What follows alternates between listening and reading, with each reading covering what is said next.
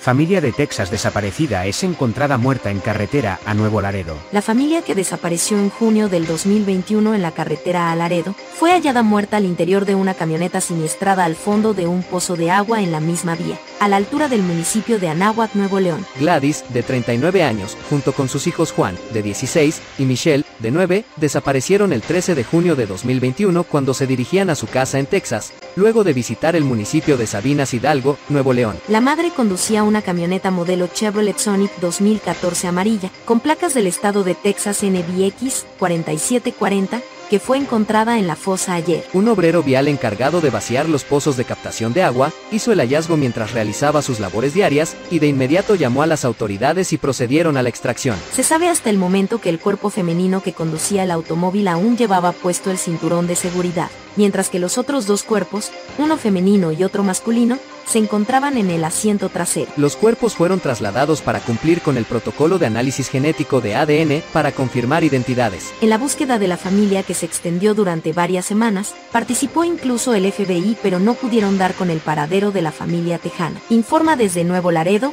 Flavia Dos Santos. Noticias para el blog del narco. Síganos en nuestras redes sociales, Twitter, Facebook e Instagram, arroba narcoblogger.